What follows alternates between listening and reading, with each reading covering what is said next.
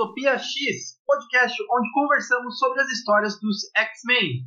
E hoje nós voltamos a falar sobre WandaVision. Sim, sabemos que no final do último episódio nós falamos que esse episódio aqui seria sobre ascensão e queda do Império Shi'ar, né, uma saga do, das HQs mas nós mudamos e vamos falar dessa saga na próxima semana. Nesse episódio, estamos aqui para falar dos episódios 6 ao 9 de WandaVision. Como estamos falando da segunda parte da série, vocês podem conferir nossas teorias furadas dos episódios 1 ao 5 no nosso episódio 13. Então vamos lá, se você é novo aqui, apesar de hoje estarmos falando de uma série do MCU, somos um podcast totalmente voltado para as histórias dos mutantes. Nós estamos falando da atual fase que está sendo lançada pela Panini no Brasil, na fase do Claremont e das fases dos anos 2000 também dos X-Men, né? Além disso, a gente conversa também sobre algumas outras mídias que os X-Men aparecem. Confiram nossos outros episódios e sigam o fio da sua saga preferida. Se você gosta de conferir só as fases do Claremont, e se você gosta só de conferir, por exemplo, as fases novas, né? Mas a gente vai ficar muito feliz se vocês ouvirem todos os episódios. Nos acompanhem também nas nossas redes sociais. No Twitter somos o arroba UtopiaXPodcast e no Instagram é só pesquisar por arroba UtopiaXmen. Você também pode mandar sua mensagem de amor ou ódio por e-mail para utopiaxmen.gmail.com Lembrando que X-Men sem traço e tudo junto. Meu nome é Caio e eu queria um, um cantinho para mim, uma cidade para chamar de mim. Meu nome é Henrique e assim como a Wanda, eu também já tentei transformar minha vida numa sitcom, mas só consegui produzir o piloto. E hoje nós temos de volta o Felipe Pereira. O Felipe já tá em casa, né, Felipe? Mas não, mas eu... nosso público. Mas eu sou o Felipe Pereira de uma realidade alternativa que veio só para gravar isso daqui e na minha realidade, muxoxo e mimimi de fã que reclama que as teorias dele não funcionam, realmente faz sentido. É, isso faz a série ser ruim. Mas pode ser que vocês se decepcionam que esse seja diferente da nossa realidade mesmo. Pode ser. Pode ser que seja. Pode ser que eu tenha, eu tenha um, aquele, aqueles cordão de, de, de tererê, de. Tá ligado? Aqueles cordão de, de, do, do. Pô, você não sabe o que é Mercador de Madureira, que vocês não são do Rio. Mas aqueles. aquelas bijuteria roxa horrorosa lá que nem. Pô, isso eles podiam ter melhorado, né? Aquele cordão, brincadeira, né? Pô, eu já usei um... Isso aí eu concordo com, com, com os reclamão lá do, do Pipoque Nanquim. Eu já usei um daqueles na minha juventude, também concordo que é feio. Eu também, mas é, daí, tudo, daí morreu, né? A gente usava Spike e, e, e pulseirinha de, de, de, heavy metal, de Iron Maiden. Colar de coqueiro de surfista. Isso, pra caralho. Bom, então vamos lá. Acho que a, o, no nosso último episódio a gente conversou a, do a, episódio 1 a 5, né? Falamos sobre várias teorias que já estão totalmente furadas nesse exato momento, né? já estão totalmente datadas. Mas acho que o final do episódio 5 a gente tem o, o Pietro chegando, né? O, o, o Mercúrio do, da Fox chegando, batendo lá na porta da Wanda. Nós temos o episódio 6, em que é o episódio do Halloween. É um episódio, talvez seja o último episódio que é mais voltado pra comédia mesmo, né? O que, que vocês lembram ou acharam desse episódio? Porra, eu curti pra caramba esse episódio. Eu, eu sou. Eu, eu adoro Halloween, começa por aí. Eu curtia Malcolm in the Middle, é esse o nome da série? Porque eu curtia, mas eu não sei o é. nome. Uhum. E eu, eu curti o estilo, né? Tinha várias séries que a gente assistia nos anos 2000 e também nos anos 90, finalzinho, né? Que era naquela pegada. E eu achei engra... foi, foi tipo gostoso ver WandaVision ah, com as, com as crianças, principalmente, e com o Pietro é, sendo levado para essa pegada também. Eu rachei o bico em vários momentos desse episódio. E mas principalmente, tipo, porra, é muito da hora ver os personagens fantasiados numa versão, tipo, caseira, é, deles do, de como eles são nos quadrinhos. Então, é o cosplay, é o cosplay de baixo orçamento. Sim. Cosplay. Peraí, mano, peraí, gente. Porra, essa tá passando. Passando o quê? Cada pamonha, pô. Não, eu vi eu um vídeo. reclamando de lockdown, mano. Ah, tá. tá não, que pariu, cara. Caralho, cara, duas mil pessoas morrendo, vagabundo. Tomar no cu, cara. Porra, eu vi que os caras de academia iam fazer protesto ontem pra academia continuar aberto. Cara, porra, que o, o, cara vai ficar em casa, ele tem, pra ficar grandão, ele tem que estar aberto, porra. Meu Deus, Mas fala aí, Felipe, o que, que, que, você achou do, do, do episódio 6? Cara, assim, não querendo me gabar, mas eu já tava falando desde desde muito antes que essa porra desse Pietro não era o Pietro do. não era o Peter Maximoff do, dos universos dos X-Men. É, eu falei que poderia ter sido ser o Ralph. Não lembro se eu, se eu levantei a bola de ser o Mephisto, mas cara, eu nunca levei fé de que teria Mephisto na, na, na, porra da série. E nesse episódio tem um, um, negócio de uma pista falsa e várias referências a. Eu esqueci o nome do, da porra do peixe lá, é, mangusto, manguste, sei lá que, que é uma, uma gíria pra, pra pista falsa, tá ligado? E no meio ali do, daquela parte da, da cidade mais periférica, né? Onde os bonecos NPC ainda não estão em ação, é, aparece a Agnes e a Agnes finge que tava que tava sendo dominada pela, pela Wanda. Cara, aquilo ali na hora. Eu lembro que eu tava vendo com a, com a patroa, a patroa. Ah, nossa, tá vendo? Você fica falando que ela é não sei o que, que ela é a Agatha, a, a Agatha não sei o que lá, que ela evidentemente não lê quadrinhos, não sabia quem era a Agatha Harkness. Mas eu expliquei pra ela, ela tava batendo o pé falando que não, não sei o que, ela é uma pessoa normal. Não sei o que. Cara, a menina. Ela, ela percebe quando os garotos crescem rápido, ela não, não fica bolada, ela entrega o, o, o, cachorrinho morto, tá ligado? Ela tem alguma coisa estranha. Assim, eu gostei pra cacete, cara, porque ele, ele, ele estabelece uma, uma condição de, de investigação por parte do, do, do Visão que consegue. Eu não lembro se esse foi o primeiro episódio que ele desneuraliza alguém, ou se foi no anterior, no quinto. Quando ele, ele, ele tira o garoto do transe, o amigo dele do trabalho. É nesse ou no outro? É no episódio anterior. É no episódio anterior. É. Que, aliás, é, esse não era um poder do Visão. É que a gente acho que não, não, não tem muita regra para qual seria o poder desse Visão. Né? Então, eu tenho uma. Eu, aí eu, eu tenho uma, uma sugestão de por que, que, que ele tem esse poder e por que ele tem um poder de super velocidade, tá ligado? Primeiro, a, a, quem criou o Visão, a gente vai saber isso lá na frente, esse Visão, foi a Wanda, certo? A é. Wanda, quando criou esse, esse Visão, ela não necessariamente lembrava de todos os poderes do, do, do, do Visão. Então, ela preencheu com o que ela lembrava e com coisas que são para ela naturais. A super velocidade não é um poder do Visão. A super velocidade é um poder do Mercúrio.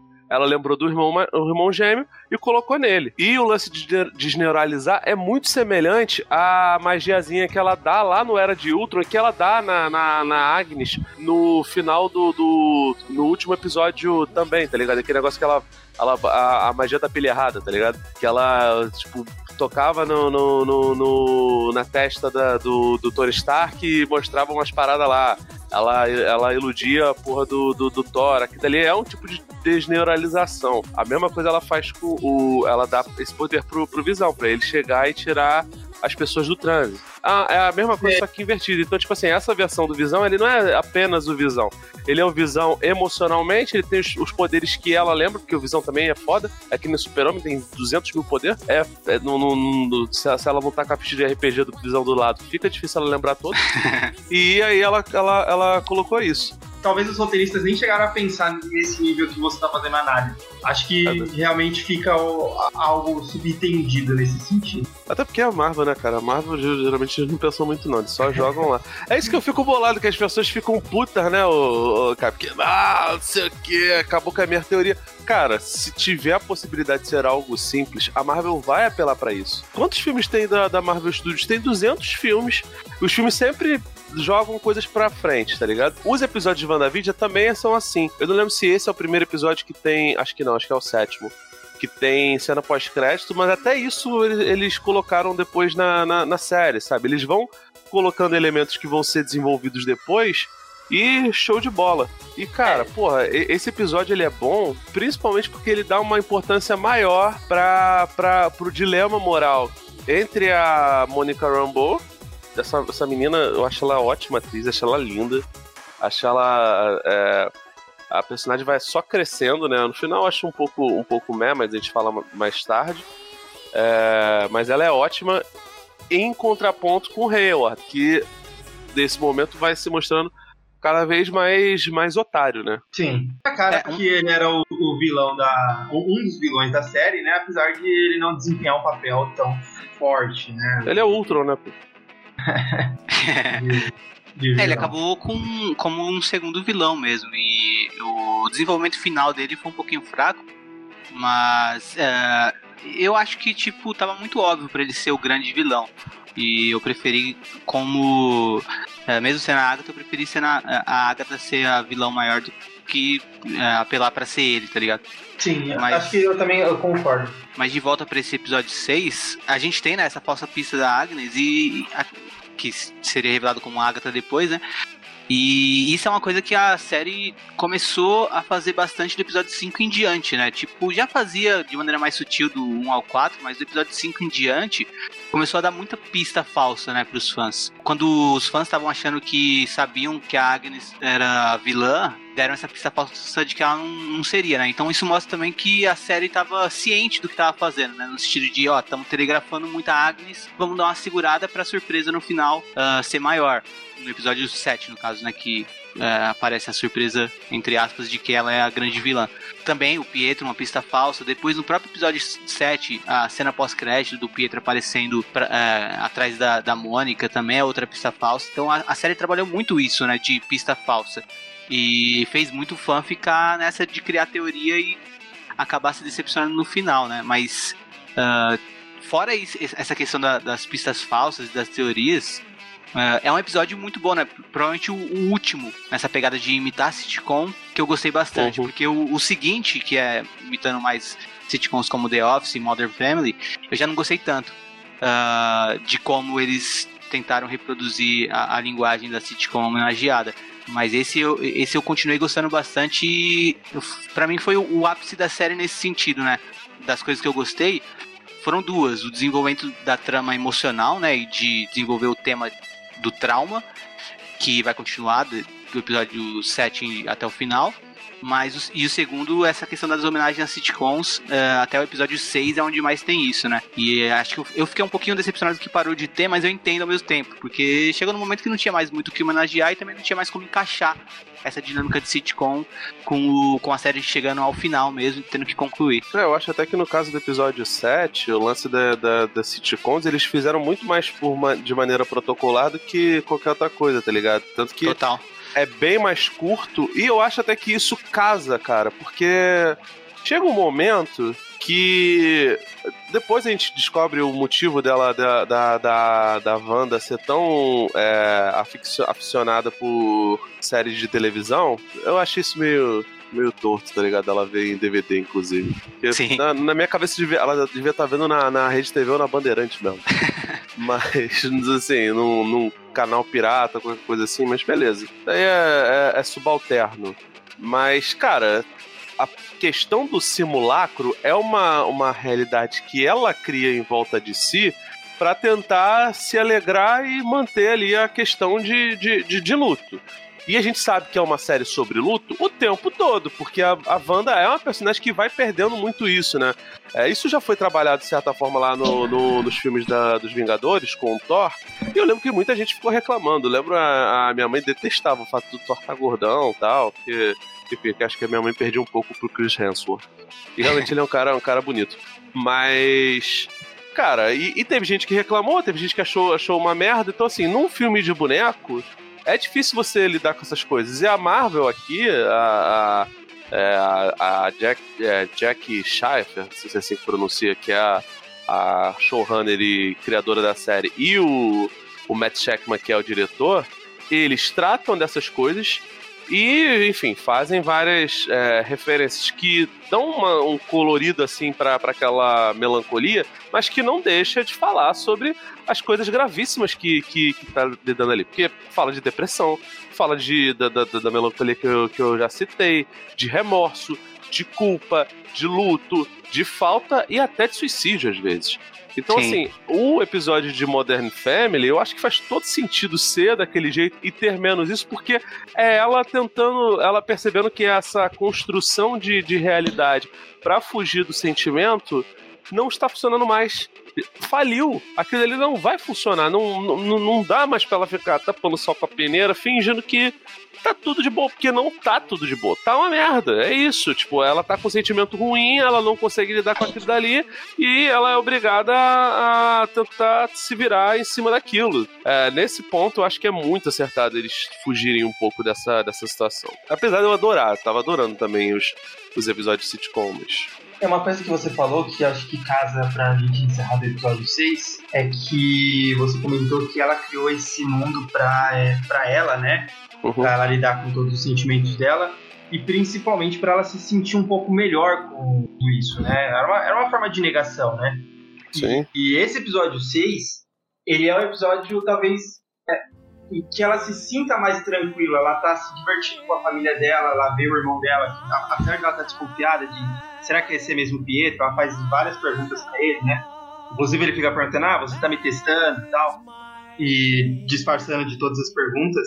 É, é um momento em que ela tá muito feliz com os filhos dela, e é um momento em que você consegue, você como telespectador, né? Você consegue pegar esse, esse momento de felicidade e também se sentir tranquilo e ser talvez o episódio que todo mundo mais dá risada. E aí, tanto é que contrasta muito com o final do episódio, que o Visão tenta sair do domo e quase morre lá, né? E aí ela tem que aumentar o domo, e aí dando início ao episódio 7, que é o episódio da, da sitcoms, né? Isso, inclusive, ah, dialoga com, o- com a temática do Halloween também, né? Tipo, que é uma coisa, uma noite que remete a medo e a susto, só que e a perigo, só que ao mesmo tempo é uma noite feliz, de brincadeira, de diversão, né? Então ah, dialoga muito com, a- com, isso que você falou, né? De ser um episódio que tá tentando, a, a Wanda tá tentando ainda ser, criar essa realidade leve, né? Manter essa realidade leve e bem humorada, e ao final ela é, isso é contrastado mesmo, como você disse, com o, com, com um final bem, eh, onde tudo tá correndo perigo, né? Tudo, o, o Visão pode morrer, as crianças ficam desesperadas, ela tá com o Pietro. Eu achei esse contraste muito bom também. Cara, vou dar um ponto positivo também aqui desse episódio pro Evan Peters, que, cara, como ele tá hilário nesse episódio. Ah, ele é maravilhoso, né, cara? Carismático Demais, pra caralho, velho. Eu dei muita risada com ele o tempo inteiro, com aquele cabelo de mercúrio. Depois, quando ele faz o, o personagem que é o Seller, ele também tem o cabelo igualzinho dele, se veste igual a ele. E você, e- eu também, você fica mó feliz na hora que o Celery, né? Eu não lembro o nome do. do, do- sem ser o codinome dele, eu não, acho que é o Tom, é Tommy Billy, eu não sei qual dos dois é qual. Mas o que é o Celery, o que corre rápido, quando ele ganha poder também, ele fica mó feliz, fica risada. E a abertura desse episódio também, que o Henrique comentou, eu- é- além de ser uma homenagem ao Malcolm in the Middle, ela. É, é engraçada o, o começo e os, os meninos filmando, filmando a bunda da, da Agatha, da, é, da Agnes, Da Agnes. caso, né? E rachando o bico disso, o Pietro se, se fingindo que é um vampiro. É um episódio leve e depois se transforma ali no, no final. E aí a gente tem o episódio 7, né? Que aí o episódio 7 é mais o Visão. O Visão, ele encontra a Darcy, né? E aí eles têm um, um diálogo no momento mais feliz do episódio, que é o começo, né? Que é, também é um, um pouco mais voltado pra sitcom, enquanto a, a Wanda tá em casa querendo ter um dia de folga, né? O Visão, ele encontra a Darcy, ele liberta a Darcy e aí a Darcy conta toda a história pra ele. E aí ele descobre tudo o que tá acontecendo. Enquanto isso, a, a Wanda, ela é confrontada pela Mônica Rambeau. Ela volta pro domo e aí ela... As duas têm um pequeno embate, até achei que ia ter uma luta de, de heroínas ali, depois acabou que não deu, não teve, né? O que faz sentido, até porque a Mônica tinha acabado, né? ela nem sabia que ela tava com poder ainda. E aí, o, no final das contas, o, a Agnes ela acaba sequestrando os dois, os dois meninos. A Wanda tem. A, a Wanda entra dentro do porão da Agnes. E aí a gente tem a música que hoje é toque do meu celular, que é a Agatha All Along. Sim, É. Maravilhoso, né, cara? Essa Ele cena é é muito bom, maravilhosa. cara. Sim. O, a Disney é, mandou, mandou no próprio canal do YouTube deles a, a música. Cara, aquilo é foda demais. É, é- é- esse é um momento muito de, de, de, de sitcom, tá ligado? Eu acho que a coroação da música de que transformar ela numa vilã é ela pra falar, ah, é, tá, mas é a Agatha, mas o que que ela quer fazer? Só que aí no final ela fala que matou o Spark e aí a gente já sabe que ela é a vilã da, da série, né? Ah, é, matou o cachorro é vilão. Esse episódio ele é muito foda também, no sentido de. é, a- apesar de eu, de eu não gostar da- da- das entrevistas, assim, não gostar tanto, achar que podia ser, podia ser melhor também e tudo mais, é legal também quando o Visão, tipo, desiste da- de, de seguir aquilo, né? Ele se dá conta de, tipo, meu, por que eu tô fazendo isso? E aí ele sai voando e tal, e larga a, a, a câmera lá, né, e tal. E aparece também o cenário, né? É, eu, achei, eu achei isso muito bom também, né? Que a gente vê que a casa dela tem toda, todo o equipamento lá e tudo mais. Não é só uma coisa que ela tá fazendo ela- virar. É no episódio seguinte que aparece o cenário. Não, não, mas, Aparece. mas já aparece esse- nesse também, quando, quando mostra que é a Agnes. Mostra é. ela atrás com as câmeras. Isso, isso, é, isso aí eu não entendi desse jeito, não, cara. Isso aí eu entendi que, como formar. Esse era o último episódio que ainda tinha resquício de sitcoms e a última sitcom era meio Modern Family The Office e tem essa parada de, de The Office ser, ser meio documental, é, era isso, tá ligado? A, ah, pode é... ser. Como se não tivesse aquele cenário desde o começo, né? Mas Sim, da, aí lá na frente, quando aparece plateia esse negócio todo, é um modo poético de, de falar que aquilo dali era, era um programa que estava sendo transmitido, mas não necessariamente era como a casa do, do, dos Banks lá no Maluco no Pedaço, entendeu? É, é isso, é uma alegoria, até porque, tipo assim, no, no final, quando, quando eles desfazem, a casa tá lá, tem uma estrutura que é diferente, era um terreno baldio, e aí, não sei se baldio, mas era um terreno e ficou isso. É, tem razão, eu acho que devia ser assim mesmo, né? Apareceu esse, todo esse equipamento e tudo mais por conta do, é, da temática da última, do último estilo de sitcom que eles estavam fazendo. Mas uh, esse episódio também, quer dizer, o episódio anterior também, uma coisa que eu esqueci de falar, é importante para desenvolver a personalidade dos gêmeos, né? Que se não se desenvolve, no final não ia impactar tão fortemente a, a despedida da Wanda quando coloca eles, os dois para dormir, né? Então no episódio anterior também tem isso, né? De desenvolver bem a personalidade dos dois. E é legal ver que a, a, a, como a Wanda tá nesse episódio, né? Completamente deprimida, não quer sair da cama, uhum. não consegue cuidar dos filhos. Esse aspecto também eu achei bem legal. E também é o caso de negação e, e, não querer confrontar os problemas, né? Que a gente tá vendo da personagem ali. Ela quer seguir naquilo e não quer encontrar o visão porque ela sabe que vão ter um ADR e tal, e que vai ficar complicado novamente. E o que ela tava buscando naquela realidade era escapismo também, né? E. Uhum.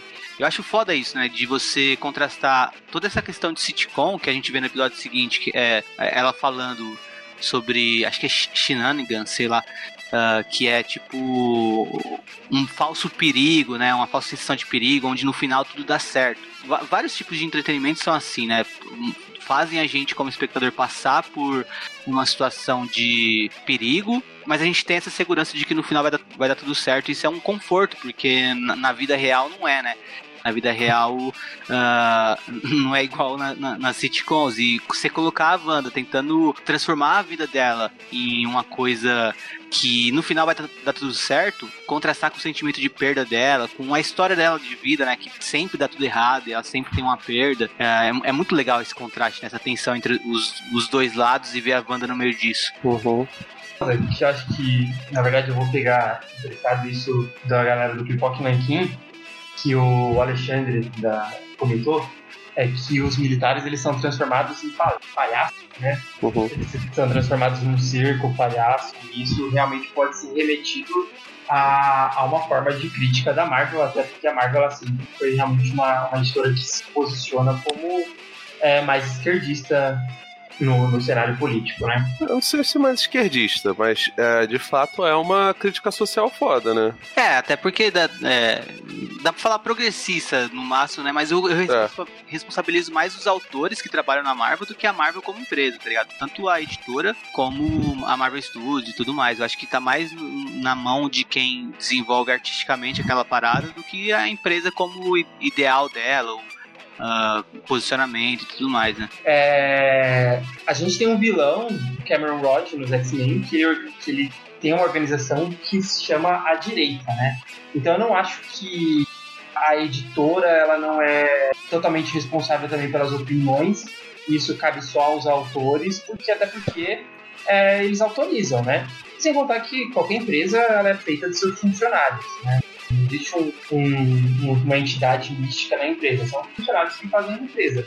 Então, se os funcionários eles criam realmente essa, essa linha de raciocínio mais progressista, mais esquerdista, ela vai acabar sendo a, a, a visão da, da editora em si, né? Mas era, até para não polemizar, era só algo que eu queria apontar que a, a Marvel ou a, os autores da série fizeram aí como crítica social, transformando os militares em palhaços. Bom, então ao final do episódio a gente descobre que a Agatha ela estava ali por trás de tudo o tempo inteiro. E aí nós temos o episódio 8, em que nós temos o. A gente acompanha vários momentos né, da, da Agatha visitando junto da Wanda a, a vida da Wanda. E aí a gente tem momentos é, tristes, momentos bonitos, momentos icônicos. E eu acho que nesse episódio, inclusive, a gente tem algumas lacunas, né? Que são preenchidas, que eu acho que a Marvel faz isso muito bem quando ela percebe alguma lacuna. Por exemplo, o relacionamento da Wanda e do Visão, né? Ela não foi muito bem desenvolvido em Guerra Civil e de repente, Guerra Infinita, ele já, já tinha um relacionamento, né? E você mostra que o Visão tava ali, é, consolando a Wanda o tempo, a Wanda o tempo inteiro.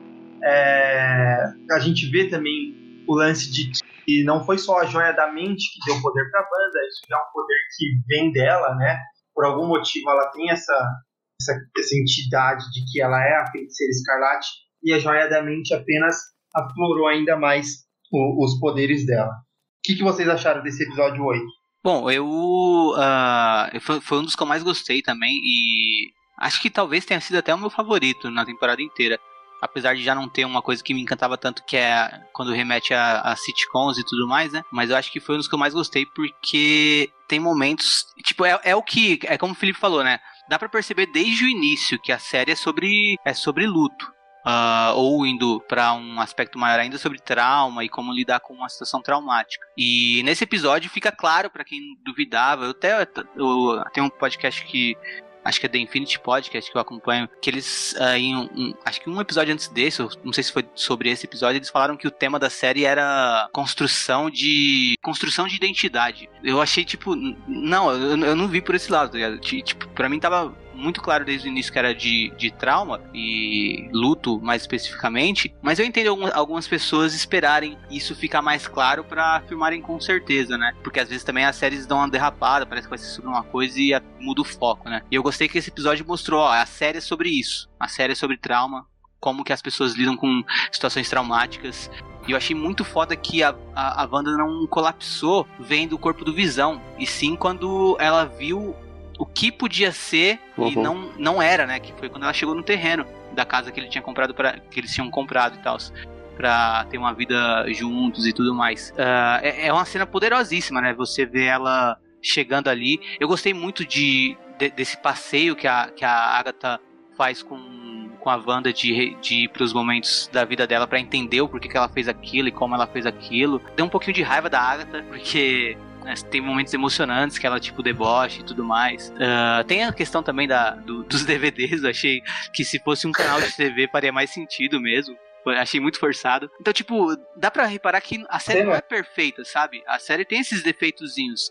Só que, tipo, na minha, na minha opinião, não, não chega a interferir no resultado final, não atrapalha o resultado final, sabe? Eu acho que é uma série que se propõe a falar a discutir, trazer uma reflexão e também é, trazer uma jornada sobre luto, entrega isso muito bem, com alguns tropeços em outros aspectos, mas na questão de fazer uma jornada para fazer o, o espectador passar por essa reflexão sobre o luto, nisso a série é muito competente do início ao fim e por isso que eu tenho um saldo positivo tão bom para mim. E esse episódio é, foi o que mais, mais enfatizou isso, né? eu, eu até acho, cara, que ele tem que a série tem um bocado disso que você falou aí que o podcast gringo destacou de identidade, porque ele fala o, o, a questão do trauma inflige direto na, na, na personalidade né, e da identidade da Wanda e especialmente no último episódio a gente percebe o que que é o que que era o Visão, né? Como é formado o, o Visão, que é muito mais do que um, um sintozoide, um,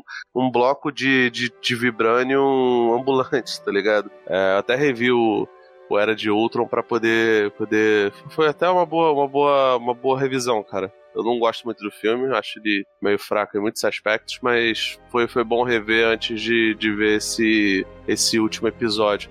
E, cara, é, eu acho que no, no, último episódio eles dão, eles abrem um pouco mão disso daí, mas a Agatha Harkness nos quadrinhos ela não, jamais foi vilã, né? Ela era um personagem, inclusive, se não era heroína, ela era uma, uma personagem acessória ali dos heróis, sabe? Eu não curti muito essa ideia de transformar ela em vilã, e a motivação dela é diferente, tá ligado? Lembra até um pouco ah, eu até eu brinquei na hora de gravar lá com o pessoal do Cine Alerta. Eu fui dar uma olhada no MDB para ver se o, a, o, diretor do filme, do, do, episódio 8, era o Sanheim. Porque nos filmes do Homem-Aranha, nenhum personagem do Homem-Aranha era. O, o, vilão era vilão de verdade, tá ligado? O Alfred Molina fazia um Otto Octavius que era um cientista que ficou louco, um cara bom. O Kurt Carnes era legal e nunca virou o Largato. O Flint Marco, o Homem-Areia, também não era vilão.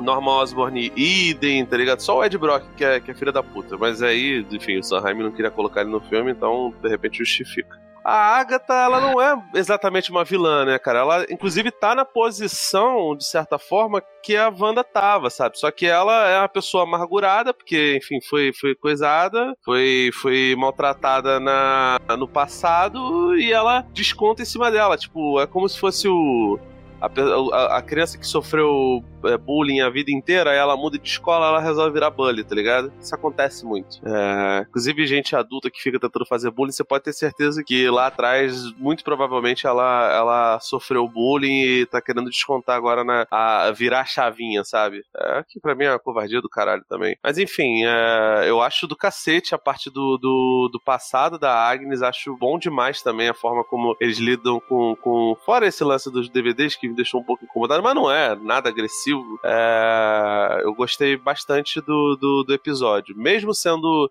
expositivo. Eu acho que realmente precisava ser expositivo em algum ponto, e aqui é, é, é, isso, né? E a Catherine Han, cara, que eu já adorava ela fazendo toda aquela sorte de papéis. E assim, é, aos poucos ela vai desenvolvendo aquela coisa de ser a, a mulher é, sexualizada, tá ligado? Que eu acho do cacete, porque, enfim, as bruxas eram perseguidas. É, como a mulher é perseguida hoje, se ela tem a, a, a, alguma manifestação sexual, se a, se a mulher ela, ela demonstra que tem libido semelhante à do homem, ela naturalmente é perseguida pela, pela sociedade conservadora. Uma, um homem pode ter sete parceiras sexuais, ele é visto como um garanhão. A mulher, se é, se é. Se ela tem dois parceiros sexuais, ela é uma vagabunda puta, tá ligado? É, acho do cacete que, que a, a a Agnes tem essa faceta, porque faz sentido dentro da, da proposta da série de, de brincar com a, com a questão das bruxas. Mas me irrita um pouco o lance da, da, da, da Wanda ser meio Chosen One, né, cara? É, acho meio. E eu queria ter visto mais daquele. daquele. Da, da, do, do, do Covil da Bruxa Baratuxa barra Bruxa de 71 lá do Chaves, tá ligado?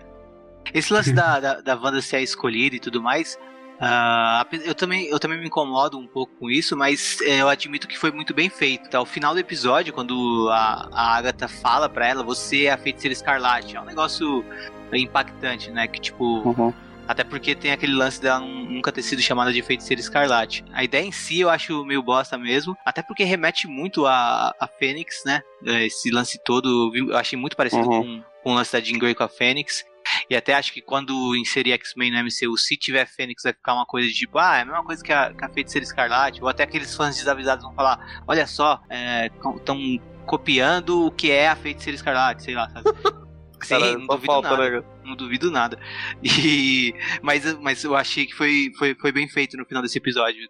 Deu, eu, eu senti o impacto, achei legal. Tem uma vibe meio Fênix mesmo. O Alex até falou isso no, do podcast que a gente gravou lá no, no, no Cine Alerta.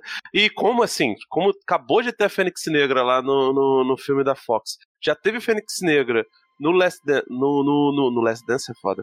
No terceiro filme do, dos X-Men, no X-Men 3 do, do, do Hatner. Cara, é, não vai ter Fênix, tá ligado? Dificilmente vai ter Fênix na. Fênix Negra não, Fênix no. no, no, no nos X-Men, cara. E aí, cada vez mais eu fico com mais, mais vontade de ser do jeito que, que, o, que o Caio vive sugerindo, que os X-Men, se tiverem que estar, que estejam no, no universo paralelo ao da, da Marvel, sabe?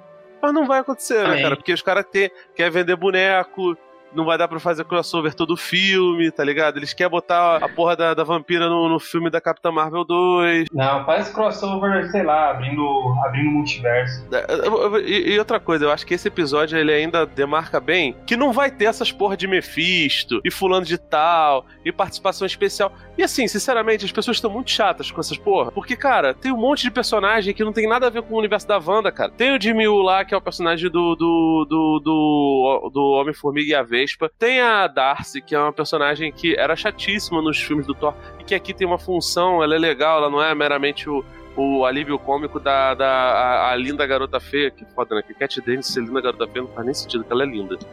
Mas, sei lá, só porque ela é meio chubby, as pessoas têm, têm problema com, com, com gente que é ligeiramente acima do peso. Mas enfim, é, tem a tem a Mônica Rambeau ganhando poderes. É, outra coisa que eu vi que nego reclamou foi, foi que absolutamente ninguém reclamou do fato do, do, do, do Domo ter dado poderes pra Mônica Rambeau e depois o nego ficou falando lá dos, dos poderes que a Agatha dá para alguns personagens que, no caso, são revelados no, no nono episódio. Cara, claramente as bruxas têm um, um, um lance de elas conseguirem dar poder, pelo menos de maneira temporária, ou acidental para alguém, né? O, o, Visão, ele é um construto, ele não tem matéria orgânica nenhuma, e ele tem os poderes do Visão e poderes da feiticeira e do Mercúrio. Os garotos, eles também têm poderes. É isso, gente. É, tipo assim, ela, ela tem a, a, a, a magia do caos ou a magia da, da Agatha, que não necessariamente é do caos. Eu não, eu não entendi direito se ela tava falando que a dela também era, acho que não. Intuo que não seja, que do caos era só da feiticeira escarlate mesmo ela tem essa propriedade. E show de bola, tá ótimo. Que só para concluir, o... eu queria falar duas coisas. A primeira é sobre a cena do DVD, né? Mencionaram bastante, tem uma curiosidade. Para mim é uma falha da série, não que estraga com a coisa da série, mas se vocês separaram a TV que eles estão assistindo, uhum. a, as séries antigas, eles estão ali com o aparelho de DVD com uma TV mais velha que o Sokovia, sabe? É, não faz sentido. Aquele, aquele, aparelho não teria uma entrada de áudio, sabe, para você ligar o, o, DVD. E era só mais de curiosidade mesmo. Ah. Isso, aí, isso aí, na verdade, eu encarei mais como a memória dela traindo ela, tá ligado? Ela juntando pedaços da, da, da memória. Provavelmente também. aquela televisão era quando ela era muito mais nova e o, o e, enfim, como ela é uma pessoa confusa, é, Sempre que minha avó tá passando por uns probleminhas de, de, de, memória foda. Tipo, ela do nada ela lembra de coisas de quando ela era garota, tá ligado? E ela tem 80 e poucos anos. Então acho que isso aí pode estar referenciando isso. Mas fica esquisito, né, cara? Porque. Como a Marvel gosta de dar as coisas todas muito mastigadas, você colocar um negócio desse meio largado é foda, né, velho? Sim, mas assim, tipo, não é uma. Mesmo que seja uma falha, não é uma falha que estrague em algum momento a série, né? É, nesse, nesse, próprio, nesse próprio episódio também, pra mim tem uma outra coisa que é, agora na verdade é no episódio anterior uhum. que a Darcy ela vira uma hacker maluca e invade o, o, sistema da espada em questão de dois minutos, né, um minuto. E é, é, esse tipo de coisa é uma, uma das coisas que me incomoda, mas não, não chega a me incomodar a ponto de, pô, essa série é uma bosta por causa disso. Pequenas coisinhas que acabam não atrapalhando o andamento da série, né? E a segunda coisa é que, assim, para as pessoas que têm dúvidas sobre se essa série é uma série que trata ou não de luto, você, nesse episódio, tem a frase é, magnífica do Visão, né? Falando que o luto é o, o amor que perpetua, né? Uhum. Não, não, não, me recordo exatamente a, a, frase, mas é uma frase que, perdura. que, que eles dão muita ênfase dentro da, da, da cena para mostrar que esse é o tema central da, da, da nossa série. I've never experienced loss because I've never had a loved one to lose. But what is grief? If not love persevering? Sim, pode crer. E, e, porra, mano, chorei que nem um bebê com isso aí. Mas o Uh, esse, isso, só antes da gente partir pro, pro próximo episódio, isso que o Felipe falou de uh, ser a memória dela traindo ela também.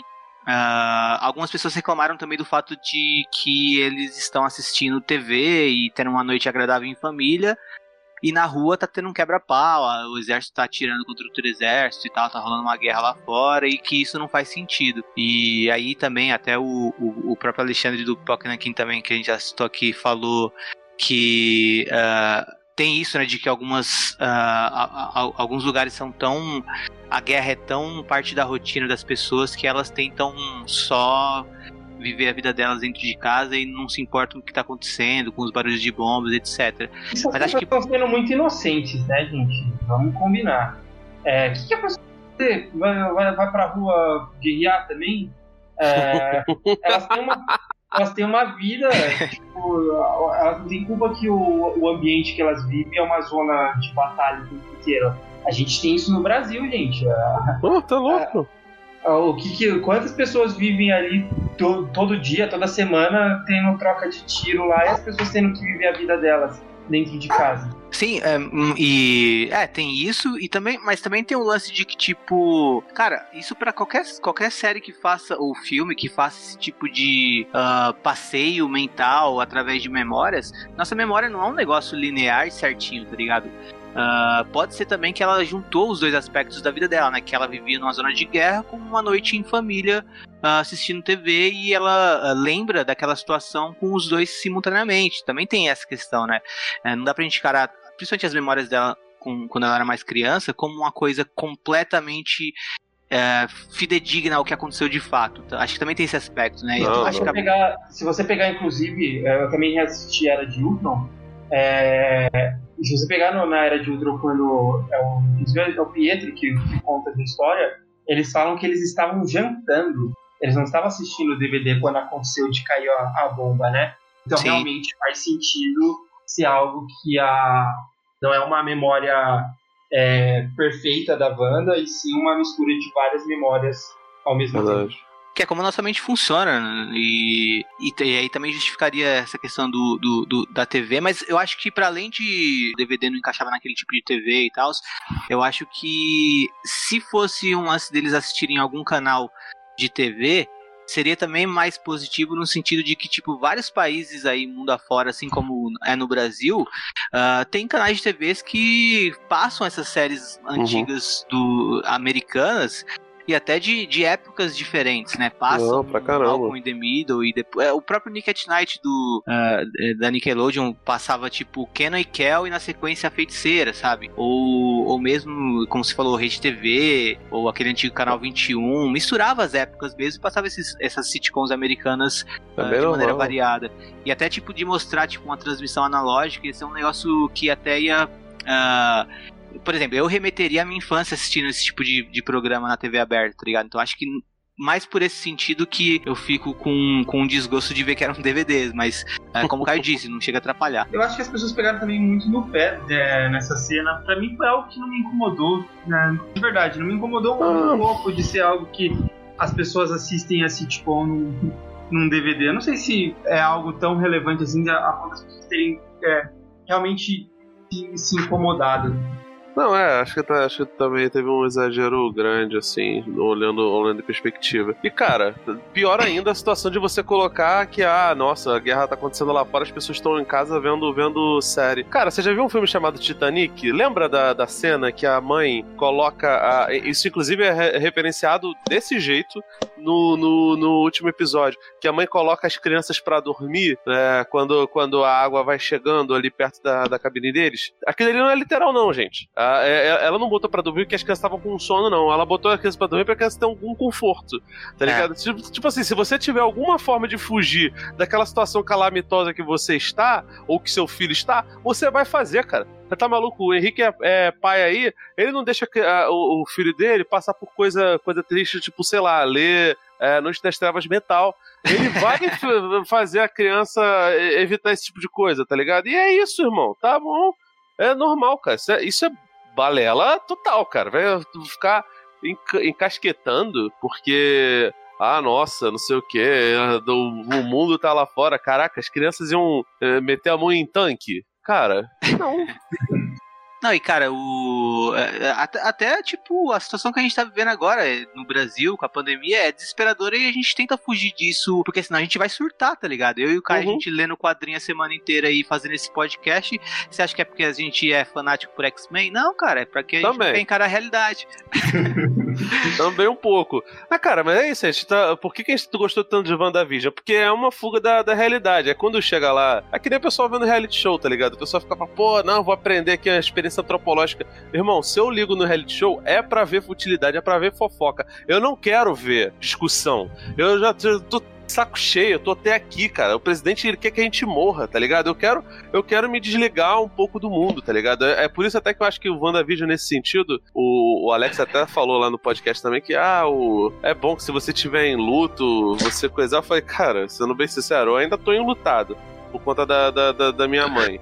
Cara, tinha momentos ali que a série. É porque agora eu tô bem mais melhor resolvido, mas se fosse uns meses atrás, cara, a série ia me fazer mal pra cacete. Porque, tipo assim, ela lida com umas coisas foda. O, na época do Vingadores Ultimato, um amigo meu é, tinha perdido a mãe. E aí ele falou, cara, que ele, ele soube que tinha uma cena da René Russo conversando com o Chris Hemsworth lá em Asgard. Aí ele falou, pô, cara, eu não tenho estrutura agora para ver, não. E ele é fanático por, por ele nem lê tanto quadrinho, ele coleciona mais, mais boneco.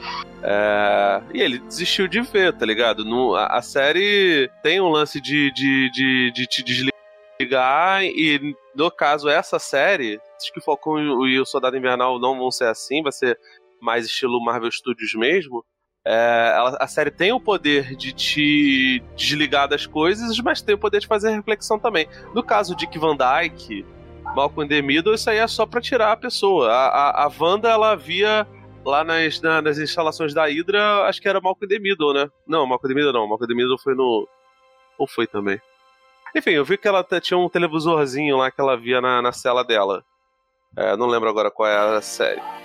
E é isso, cara. Tipo assim, ela era uma menina que era fanática por isso. Aliás, isso é ótimo, porque explica o fato do, do sotaque socoviano dela ir e voltar, que tipo, quando ela tá muito nervosa, ela isso acontece muito com o pessoal que, que vem do Nordeste aqui pro Sudeste, tá ligado? A pessoa tenta mudar o negócio, tu, tu deixa ele nervoso, a pessoa começa a falar, oxi, oxi, não sei o quê. Às vezes eu solto também, eu tenho família cearense, mas você não consegue esconder o sotaque toda hora, tá ligado?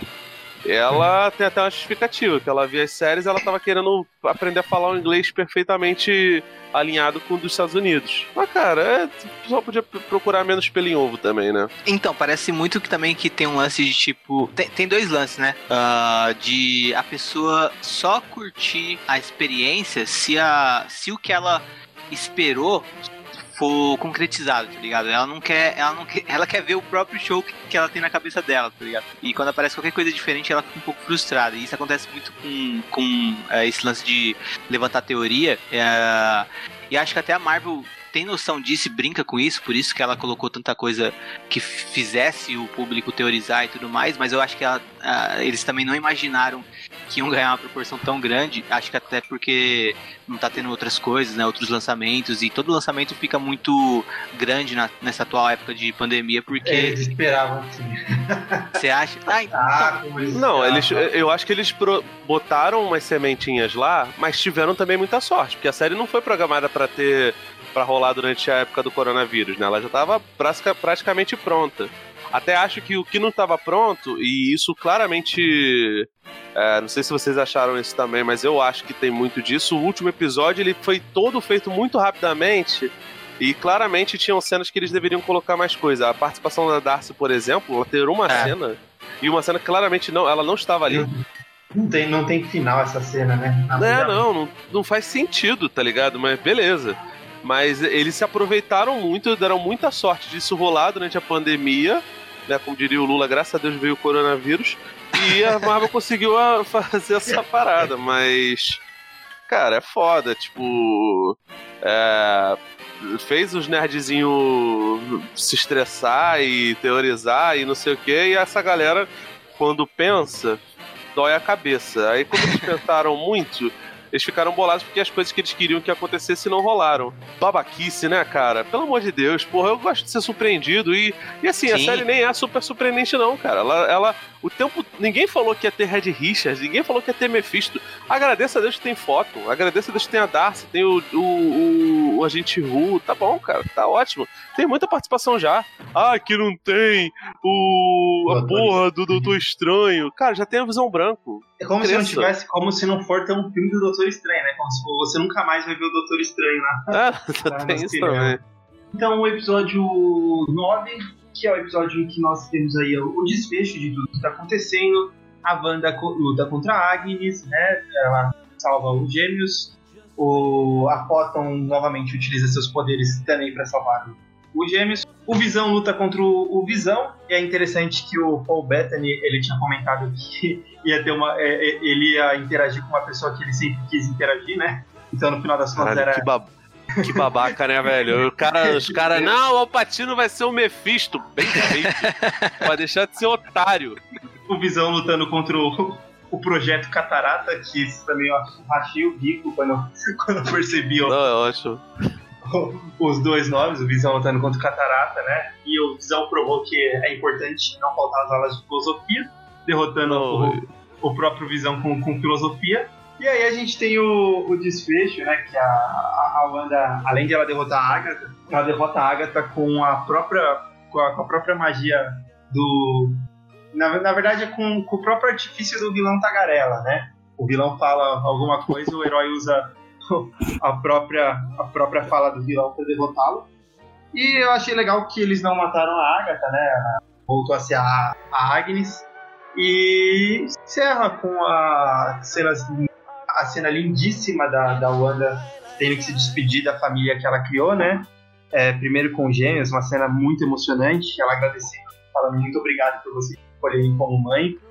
E depois dela com o Visão, onde ele fala que é, eles provavelmente vão se encontrar de novo, já que um dia ele foi uma voz, depois virou um sintesoide, entre outras coisas.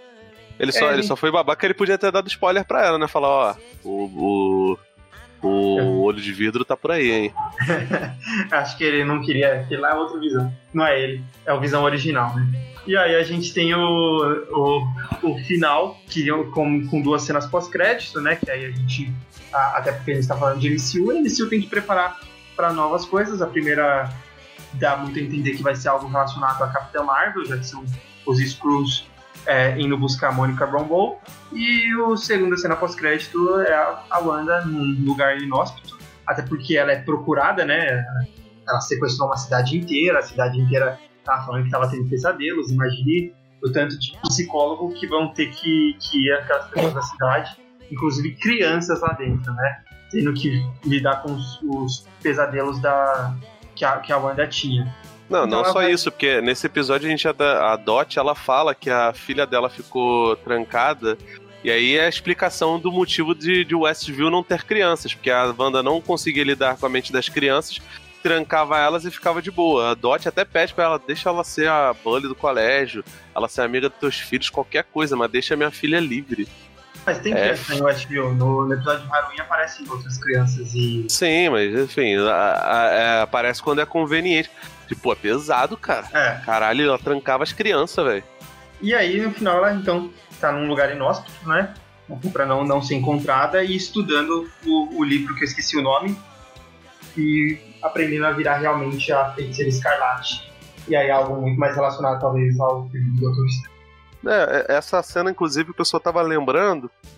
Parece muito uma das cenas pós-créditos do, do. Do Incrível Hulk do Edward Norton, né? Que ele tá numa cabana muito parecida. E até achei parecido um pouco com a cabana do, do fim do Ultimato, tá ligado? Lá onde acontece o enterro do, do Tony. É, Ah, do. ah, não, do não. Ultimato. Ah, entendi. Achei que você ia falar a do Thanos. Não. É, também tem um pouco de semelhança.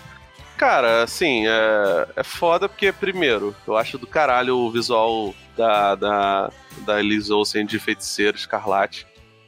É, é mane- e, e isso até faz lembrar uma coisa que a série tem muito, que a gente acabou não falando tanto, que é direção de arte, é, figurino, fotografia. Cara, a série, ela, ela é dirigida pelo Matt Shackman, que é um cara de TV, ele não fez filmes, mas ele fez Game of Thrones, fez Fargo, é, fez O The Boys, fez um monte de séries, mas a. E isso impacta no, no formato, né? Isso ajuda porque, cara, ele é um sujeito que tá acostumado com televisão. Se fosse um sujeito do cinema, talvez a série não ficasse tão coesa, tão boa. Mas visualmente, cara, ela é totalmente de cinema, cara. Os figurinos são muito fodas. A, a, a reconstrução de época, porra, tem, tem. Cada episódio retrata uma época praticamente, tá ligado? E, cara, é muito bem feito. O uniforme dela fica muito maneiro. O, achei muito maneiro o cabelo dela ali, aquele natural que ela se livrou da química, graças a Deus, parou de fazer chapinha. Que deixou, inclusive, ficou mais bonita ainda a Liz Olsen, que é linda pra caraca. É... E, porra, velho, tipo, a série reforça a ideia de que é uma série de mulheres muito fortes, né? Porque a Agatha é, é poderosa. Eu não gosto muito do desfecho dela, acho zoado. Assim como também acho o desfecho da Monica Rambeau um pouco, um pouco aquém. Da Darcy nem se fala. Mas são personagens muito fortes, né, cara? Todas elas são, são, são mulheres destemidas, cada uma ao seu estilo, cada uma na sua área, funciona bem, elas estão todas muito bem, mesmo as que não são grandes atrizes. A, A Cat Dennis a gente não, não acha boa atriz. Fato que não, ela é mais bonita do que e carismática do que qualquer outra coisa, mas funciona enquanto ela tinha tempo de tela, sabe? A Tayona Ferris também, que faz a Paris, sei lá como é, o nome dela, que é a, a que faz a, a, a Photon, e eu espero que ela tenha poderes lá no Capitão Marvel 2. Pode ser que ela se reúna com o Nick Fury, né? Porque é, esse filme, essa série, acho que passa alguns, algum tempo antes do, do, do Homem-Aranha 2, né? Do, É. do Longe É logo de Casa. depois que volta do blip, né? Algumas semanas depois do blip. Sim, então, cara, é, é foda, é muito, muito legal e reforça de novo a ideia de que, que ela é poderosíssima, que ela tá tentando lidar com uma coisa, que ela é uma parada nova. episódio, assim, eu fiquei com medo um pouco de da, da Photon, por mais que eu gostei muito de como foi apresentada a Mônica Rambeau, eu fiquei um pouco com medo da Photon meio que tomar um pouco de tela, né, de protagonismo no lugar da Feiticeira Escarlate. Eu ia ficar um pouco decepcionado com isso. Eu gostei que não foi, foi só algo que ela tava ali pra é, ajudar, ela foi lá, salvou os filhos dela e tal, mas eu concordo com você, eu também não gostei muito do desfecho, que ela no final ela só ser abduzida lá, né, cara, abduzida é, voluntariamente para ir embora do planeta. Ela nem, nem sequer lidou direito ali com toda aquela situação que estava acontecendo. Mas é, sobre a, a, a feiticeira escarlate, né? Eu, eu fico pensando agora como que a Marvel ela tá criando personagens e isso vai desafiar eles cada vez mais a serem criativos no sentido de como que é preciso, como que você vai criar um inimigo tão poderoso quanto a, a Wanda ficou, né? Como um inimigo tão poderoso como a Capitã Marvel ou o próprio Doutor Estranho. É, vai, ser, vai ser interessante ver essa dinâmica de como que os roteiristas da Marvel vão trabalhar para criar vilões que coloquem essas pessoas em, risco. Até porque é, eu, eu fico feliz de não ter mostrado a, a, a Wanda é, enlouquecendo e só virando aquela. tendo um surto psicótico e é, virando a vilã, matando todo mundo, igual aconteceu nos quadrinhos e é bem comum, né? A gente até comentou isso no episódio da, da Dinastia M, é, que é bem comum. Foi o Henrique que comentou que é bem comum você usar artifícios de que a, a mulher fica super poderosa e ela não consegue lidar com esse poder e acaba enlouquecendo. Eu fiquei feliz que não foi para esse sentido. Foi algo realmente que ela estava de luto. Claro que dentro da. Eu fico imaginando que se você é uma das pessoas que vivem ali no Westview, você é uma pessoa que vai odiar a banda para sempre, né? Por mais que ela não te machucou fisicamente, psicologicamente ela te feriu pro resto da sua vida. Mas não acho que ela se transforma numa vilã por causa disso. Inclusive, ah, o Felipe falou, a galera que queria o Doutor Estranho, ah, o, a- o próprio no vídeo do Pipoca Nankin também, esse último que saiu sobre esse último episódio, eles falam que é muito decepcionante não ver o Doutor Estranho. Eu tava com muito medo do, do, do Doutor Estranho aparecer e eu achar uma bosta se ele aparecesse. Porque, porra, se ele aparecesse, ia, não ia ter como fugir do. Ele veio pra salvar o dia, tipo, é o cara vindo pra ajudar a mina descontrolada a se controlar, tá ligado? Foi legal que a, a Wanda conseguiu resolver ela mesma, né, a situação, sem, sem precisar do auxílio do Doutor Estranho e tudo mais. E eu, eu gostei dela se controlando ao final e conseguindo atacar a, atacar a Agatha e vencer a, a batalha. Também mostrar no final que ela foi embora e tá tentando ahn, estudar o livro da magia, entender melhor os poderes dela. Isso eu achei bem legal. Esse autocontrole dela ao final, né? Ela saiu da, da situação traumática, ainda machucada, porém com, com um controle Cara, maior da situação. Acho que ela superou, talvez, o. É, talvez não trauma, definitivamente, né? Mas superou no sentido de, de tentar Não fugir deixar de dele. dominar. e- é, né, não tá mais sendo dominada por aquele sentimento. É, ela E- inclusive consegue um negócio que o Doutor Estranho não conseguia, porque o Doutor Estranho é mostrado no filme dele estudando as coisas, só que o corpo dele tá dormindo. Aqui ela consegue tomar o chá dela lá de moletom, boladaça, deprimida, e no, no, no quarto estudando a porra do livro, tá ligado? Tipo, Sim. ela consegue fragmentar a própria, a própria consciência em dois e ficar tranquilo. Eu não sei se ela, sei lá, conseguiria jogar tênis de mesa corpo físico e estudando lá ao mesmo tempo. Mas pelo menos ele tomando chá de boa, tá tranquilo. E o também é. Tipo, eu. eu esse, o penúltimo episódio e o último. Não, uh, o antepenúltimo episódio e o último, eu acho que eles têm algumas falhas, assim, o que não chegam a me incomodar, mas dá para apontar falhas e tudo mais. Uh, só que eu fico muito bolado quando o pessoal gosta mais de apontar as falhas do que qualquer coisa. Parece muito um lance de superioridade ao produto ao produto que está sendo analisado, sabe? Parece. Olha como eu percebi uma falha que o diretor, ou seja lá quem da equipe, achou que era um acerto, sabe? E aí eles ficam em cima disso. Aí ficam procurando por pequenices, sabe? E quando tem vários méritos. Então, por exemplo, nesse episódio final, tem alguns momentos que eu vejo que é, é, é meio bosta. Tipo, eles fazendo pose, a família junta fazendo pose, os meninos fazendo pose, tá ligado? Pra, contra o exército. Eu acho meio forçado e tal, mas não, não chega, tipo, uh, estragar, tá ligado? É, é, meio bizarro, tipo, os mas dois meninos lá com as mãozinhas, tá ligado? Tipo, é, é um momento, assim, clichê de história em quadrinho e de filme de super-herói, mas Uh, eu acho que não precisava e tudo mais, mas não chega a me incomodar a ponto de eu não gostar. Mas por quê? Porque o que é entregue por outro lado, né, positivamente, para mim é muito bom. Tipo, o momento dela se despedindo das crianças, uh, colocando elas para dormir, se despedindo das crianças, nossa, aquilo é foda pra caralho. Tipo, é de arrepiar e tudo mais. E principalmente também depois, ela se despedindo do Visão, uh, conforme uh, ela absorvia de volta o poder e tirava tomo daquela realidade, ela se despedindo do Visão, o momento final dos dois juntos. Uh, cara, é fantástico. Tipo, eu ver pessoas falando, tipo, nossa, mas ela tinha um pedaço da joia da alma com ela, da, da joia da mente com ela. Mano, foda-se a joia da mente, foda-se essas, essas, essas coisinhas, esses conceitos Uh, mais fantásticos assim do desse universo tipo para mim o que importa é, é, essa questão emocional que é muito bem construída e que me impacta pra caramba, sabe? Eu acho que as pessoas que ficam mais apegados nesses detalhezinhos, às vezes estão fazendo um, desser um desserviço a si próprios, tá ligado? Porque elas estão deixando de curtir uma coisa que está sendo construída em cima de um, de, de um sentimento que está sendo passado pro espectador ou de uma reflexão para se apegar a detalhezinhos que, uh, que incomodem, sabe? Tipo, eu, eu tô um pouco me fodendo pra como a, a Wanda conseguiu ter um pedaço, é, manter um pedaço da joia viva dentro dela para criar o visão. Uh, pra mim, tipo, o, o, o, que importa é aquele momento dos dois, a emoção que, que, a, que os realizadores da série conseguiram passar naquele momento para mim como espectador. Tipo, eu me senti muito emocionado vendo aquilo, principalmente em relação a, ao episódio anterior, né? Que mostra como o relacionamento de, dele se construiu, né? Porra, aquela cena também, até esqueci de comentar.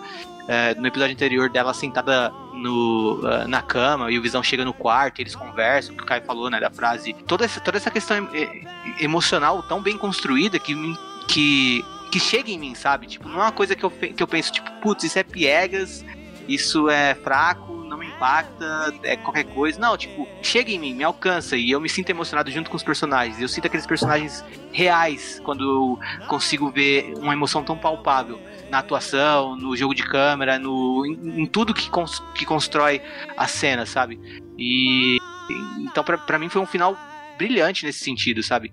E, porra, eu vi gente comparando com, com o final de Lost. Acho que foi no Pokémon Nakin também. Os caras falando que decepcionou tanto quanto o final de Lost. Não tem como falar que é que, não, que nem o final do, de Lost, sabe? Tipo, uh, Lost sim se construiu muito mais no, nos mistérios do que no, no, sentimento, na relação dos personagens. Por mais que tenha. Se construiu muito mais, se sustentou muito mais nos mistérios, né? Mas WandaVision não, tipo, feitas essas brincadeiras e muitos fãs caíram na armadilha de se focar mais em teorias do que em curtir o que estava sendo apresentado lá de fato. E como o Felipe falou, que se mostrou desde o começo, ser uma série sobre luto. E ser uma série sobre um luto, sobre um sentimento, e te passando esse sentimento, para mim entrega o que eu que, o, o, o que tá se propondo, tá ligado? E se entregando uhum. o que tá se propondo a fazer, uh, eu vejo como um saldo positivo e eu saio gostando. É, se, se, a série fosse mal feita, se não tivesse atuações tão boas, se não tivesse um roteiro que funciona tanto, eu até entenderia o muxoxa a reclamação das pessoas, mas não é o caso, né, cara? A, a, o roteiro é bom, cara. As coisas. Tem, tem, é evidente que não é perfeito, tem muitos problemas, mas não tá sabe? Nada, nada, não, deixa de ser aprazível. Porra, eu tive muito prazer em ver o, em, em assistir WandaVision, é, em ficar curioso com algumas coisas, em teorizar de vez em quando, mas, cara, também tem que saber que. É, O fato. Se você consegue prever absolutamente tudo dentro das teorias, significa que alguma coisa tá errada. Porque se você que é, com todo respeito aí aos, aos ouvintes, aí, se você consegue telegrafar tudo, significa que tem uma obviedade ali.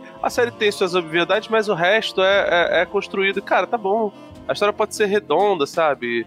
Ela, ela é autocontida, tem evidentemente abertura para outras coisas, como a possibilidade de voltar aos garotos. É, acho até que isso pode ser explorado no, nos filmes do, do, do Doutor Estranho. É, faria todo, todo sentido. Eu gosto dessas possibilidades. Mas se não rolar, tá bom também. Tá tranquilo. Ninguém, ninguém vai morrer com isso, tá ligado? Tá bom. É, porque é isso que, que, a série, que a série produz, né? Essa expectativa para coisas novas, como qualquer coisa que a Marvel faz, é sempre pensando é, no próximo lançamento, mas não descuida do do, do, do, do, roteiro lá. A gente já viu tanto filme ruim, cara, da Marvel, tanto filme. Ruim não, mas assim, filmes medianos que as pessoas acham do caralho porque, enfim, porque brinca com o seu, seu personagem obscuro preferido da, da, da, da Marvel, sabe? A Marvel começou a gente a ver uma, um, um, filme, dois na verdade, e fora as participações dos Vingadores, que tem a porra de um, de um guaxinim com um trabugo e uma árvore falante. Sabe? É. Qual o problema, cara? É, beleza, a gente viu uma série da, da, da, da Feiticeira Escarlate do Visão, abre a possibilidade pro Visão voltar, até para as crianças é, voltarem tem a visão branca, que é um negócio que muita gente queria, queria ter visto, viu, e tá aí, cara, tá bom. O que me deixa puto é que realmente né, bateu esse martelo de que a Wanda não vai ser mutante, mas nem fudendo, né, nos, nos filmes da Marvel. A gente já meio que esperava isso, né, cara? Sim. Eu acho que até antes da gente entrar nesse assunto, só para concluir talvez a, a, decepção dos fãs, eu acho que essa decepção ela realmente vem totalmente da, das expectativas, tirando os haters, né? Tem uma galera que é hater mesmo, tipo, tem aquela galera que, ah, eu gosto da DC, não assisto nada da Marvel, assim como também tem os, o, ah, sou só Marvel, não assisto nada da DC, aí, aí a galera mais, mais hater, mas acho que a, a, decepção de algumas pessoas, elas realmente foram totalmente baseadas nas suas próprias expectativas que, que, que elas criaram, né? E aí é algo que eu falaria diretamente para essas pessoas. Que assim, é, os filmes, as séries, é, livros, eles não são feitos especificamente para vocês, né? É, claro, são feitos para um, um, um todo, mas não individualmente para você. Você não pode se considerar a última bolacha do pacote se algo não te agrada, se algo não adere às expectativas que você criou, torna-se automaticamente ruim. Eu acho que você tem o seu direito de ficar chateado com algo que não atende suas expectativas. É, aí também é, é, seria arrogância minha, ou até da nossa parte, falar que é, a, as pessoas não podem não gostar de algo. É, elas têm total direito de, por exemplo, não gostar de WandaVision, mas elas não podem falar que WandaVision é ruim. Até porque é, você falar que algo, um produto audiovisual é ruim, é, você já tem aí um, um, um pré, o, o, os pré-requisitos de o que transforma uma obra audiovisual boa. E aí, para isso que existe uma análise crítica para falar se isso é ruim ou não. Mas existe o, o, fato de você gostar ou não. Eu acho que algumas pessoas elas não gostaram porque realmente elas criaram expectativas, é, essas expectativas elas não aderiram a elas, e aí elas têm o direito de, de ficar chateadas, de não gostar. É, para mim isso é bobo, mas é um direito delas. E aí, ao mesmo tempo, isso não transforma a série numa série ruim. Para mim, pelo contrário. A série ela é magnífica, eu concordo com todos os pontos é, positivos que vocês falaram da série. É, eu acho que essa série, ela inclusive, é tão boa que ela me empolga para as próximas duas séries. Eu, não estava esperando tanto das séries do, do, do MCU e eu acho que fiquei mais empolgado ainda porque tenho certeza que Falcão e Soldado Invernal ela vai ser totalmente diferente. Assim, não vai ter nenhum grau de, de semelhança com o que foi é, WandaVision.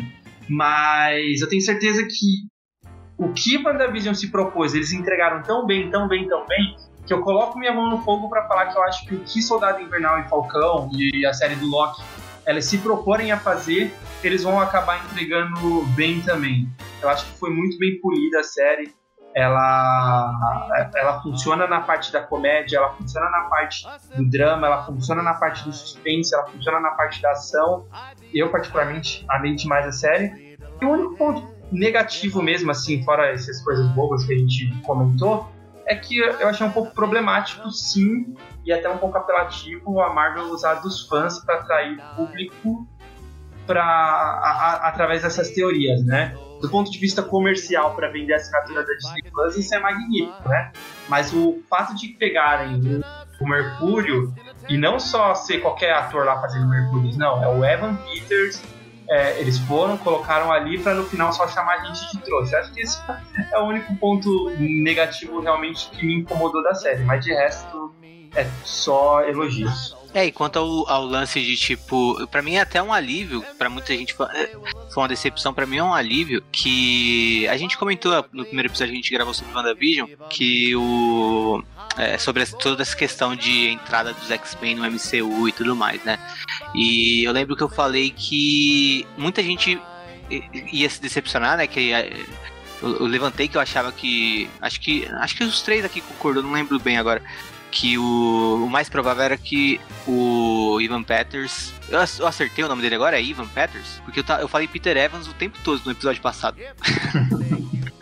Mas enfim, que ele era só um cara aleatório da cidade que foi colocado ali pra fazer o Pietro. Mas eu, eu comentei na, naquele episódio que eu achava que a Marvel uh, tava vacilando em fazer isso, se fosse isso mesmo, né?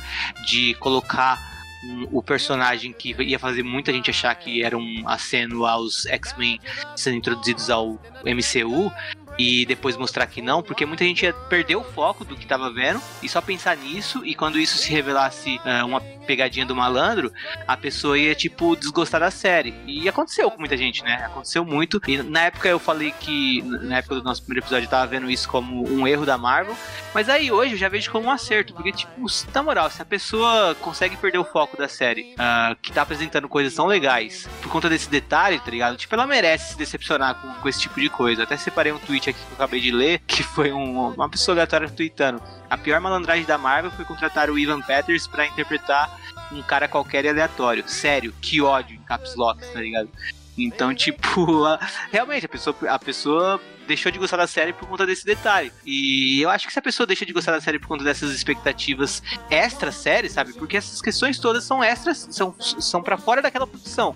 São coisas que dialogam com produções vindouras, sabe? Tipo, são coisas que estão fora. Uh, que são só conexões com outras coisas. Desgostar da série por conta disso é, porra, ela merece se decepcionar, na minha, na minha opinião, sabe? Tipo, é, para mim são as pessoas que assistem a produção da, da Marvel, mas elas não estão nem prestando atenção direito no que elas estão vendo. Elas só estão na expectativa de ver a cena pós-crédito para conversar sobre o próximo filme, sabe? Uh, elas nunca vão gostar de verdade do, do produto que elas estão assistindo, nunca vão se apegar àquele produto, elas vão sempre mais gostar do universo em si, da brincadeira de falar sobre esse universo, de teorizar e de pensar o que vinha a seguir, do que curtir a experiência de assistir aquela coisa, sabe? E eu acho que tem vários filmes da Marvel que dá para você curtir pra caramba a experiência, só que uh, boa parte da audiência não se foca nisso. A, boa parte da audiência se foca no, ah, o que esse filme aponta pra sequência. Tipo, cara, na sequência a gente vê, tem tanto tempo para você esperar pra uma próxima produção, fala sobre a coisa que tá acontecendo agora, sabe? Fala sobre a experiência da Wanda de ter passado por um trauma, de como ela lidou com isso, do, de tudo que a série mostrou nesse sentido. Não fica pensando, tipo, putz, achei que ia vir X-Men aí e, e, não veio, que bosta. Tipo, e eu fico aliviado, né? Eu tava falando antes de começar a falar sem parar, que eu fico aliviado que os X-Men não foram introduzidos em WandaVision. Porque, tipo, pra ansiedade de quem quer ver logo os mutantes na, na Fox, isso é uma coisa que anima, né? Mas, porra, e se fosse introduzido agora e fosse uma bosta, sabe? Tipo, ia ter valido a pena? Ou será que sua frustração de agora não vale mais a pena para você esperar essa coisa acontecer de uma maneira melhor, mais bem pensada, sabe? Então eu fico, eu fico feliz que não aconteceu aqui a introdução dos X-Men, que não aconteceu aqui também a questão de uh, mexer com o multiverso e que no final a série se voltou completamente pra Wanda e pra história dela como personagem, pra jornada dela.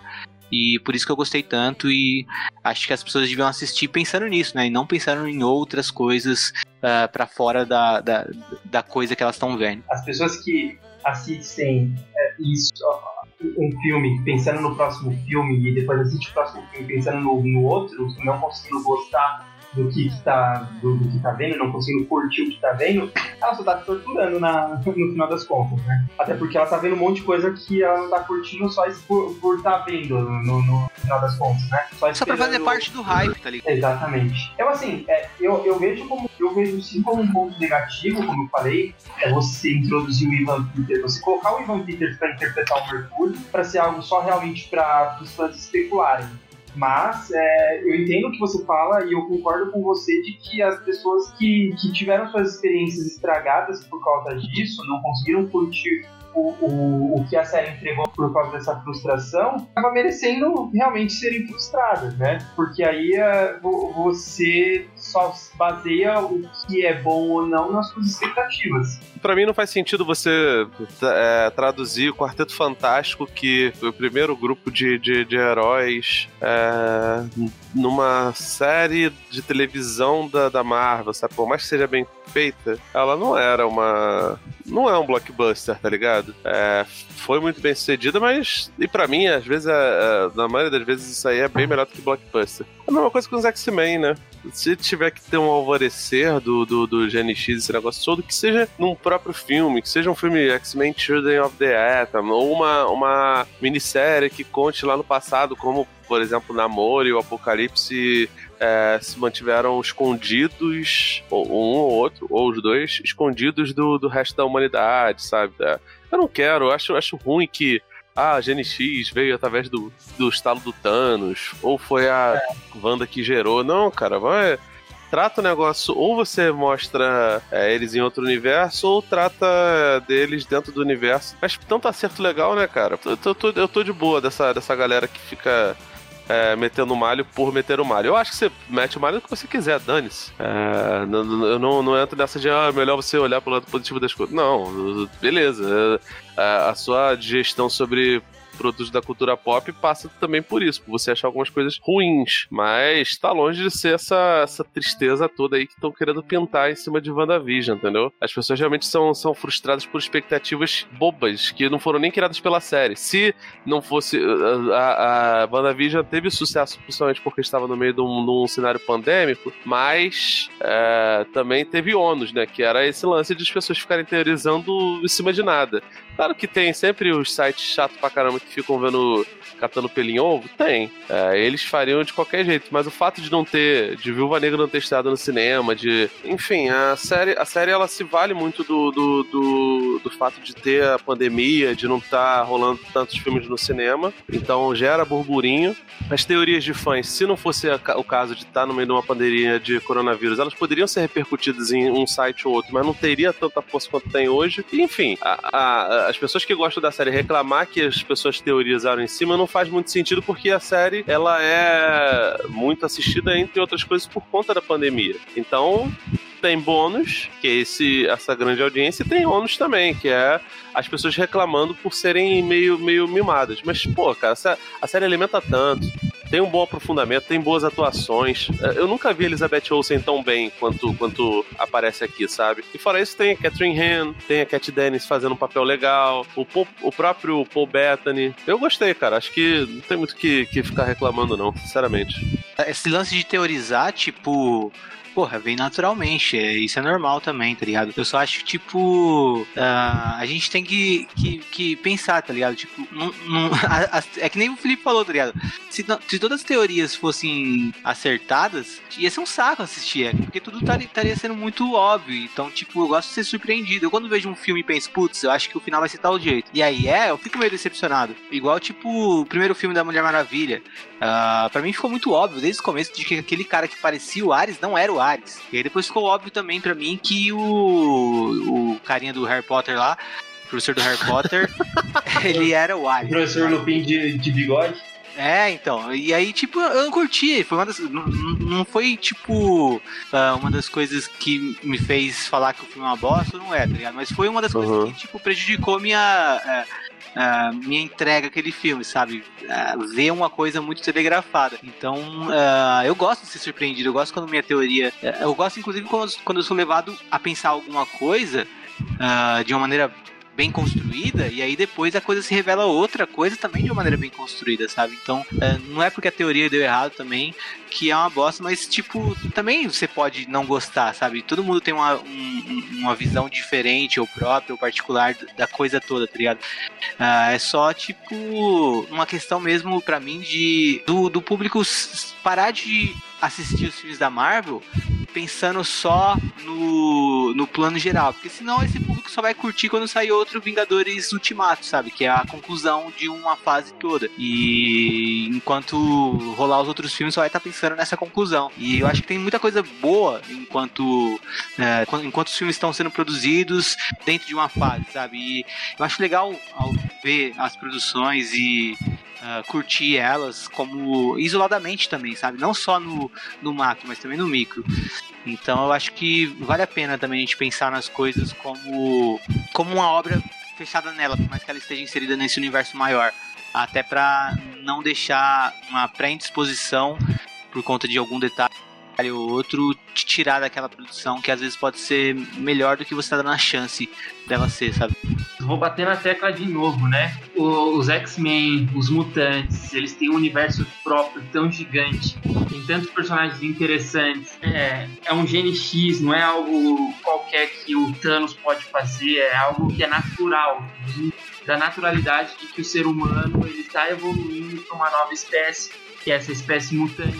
Você querer colocar que a Wanda fez isso, ou Thanos depois do estalo, e, e você diminuir os X-Men a só uma participação dentro de um universo, sendo que eles podem ter um universo só deles, é, é você introduzir esses personagens errado e eu vou bater nessa tecla sempre. Eu sei que eu sou uma voz é, vazia aí nesse universo, acho que agora o Felipe tá comigo também, o Felipe tá, tá, tá aderindo aí a, a, aos poucos de que os mutantes podem ter um, um, universo só deles. E depois vocês querem fazer crossover, que faz crossover de multiverso, essas coisas.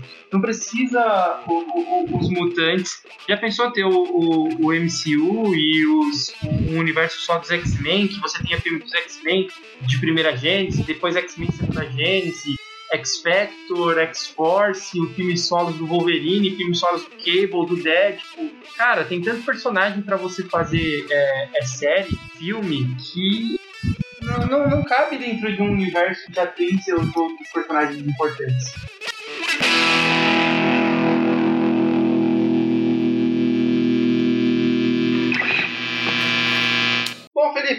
Os ouvintes que gostaram de ouvir todo esse, esse belo sotaque carioca, como nós já falamos na, na, nossa última, na nossa última edição. Mas, seu Jabá, conta onde mais eles podem te ouvir. É sempre um prazer gravar com vocês, falar sobre essas maluquices loucas aí de, de, de X-Men, que é da, da Marvel disparada, coisa que eu mais gosto, velho. E, cara, se os ouvintes quiserem ouvir, eu tô lá no Vortex Cultural, a gente fala umas paradas lá, às vezes é um pouco deprimido, mas fala umas paradas lá no, no, nos podcasts, escreve também muita coisa louca. E também tô no Cine Alerta, que também é um grupo de. é do grupo de, de amigos aí dos podcasts que o Utopia X tem também. E lá a gente fala mais de cultura pop. No, no, no Vortex a gente reclama mais da Panini, no, no Cine Alerta a gente fala das séries, filmes, essas paradas todas aí. E é isso, um beijo no coração de todos vocês. Não criem expectativas e nem teoria. Não, teoria pode criar, gente. Só não fica bolado se a tua teoria não rolar. Porque é isso que funciona, né? Tá falando de, de criar vacina, não, cara. Tá falando só de, de personagem, de, de, de boneco. É filme de boneco, tá tranquilo. Wanda, Wanda. Não achou que era a única garota mágica na cidade, achou?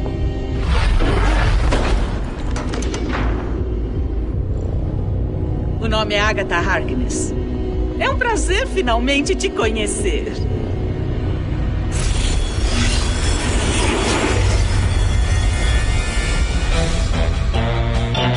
Pessoal, ficamos por aqui. Voltamos novamente na próxima semana. Dessa vez falaremos da, das fases ali do, dos anos 2000. É, é, uma saga belíssima chamada Ascensão Interna do Império Shiar. Nos ouçam também nos nossos outros episódios. Mandem aí seu, seu carinho, seu amor através das nossas redes sociais.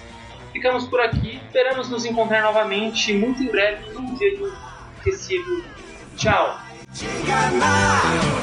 Ele enrola todo mundo percebi, percebi. Nada, nada, nada, nada. Já é tarde. pra consertar tudo aquilo que ela estragou. Porque a Agatha, só a Agatha. Foi a Agatha e mais! E eu matei o Spark também.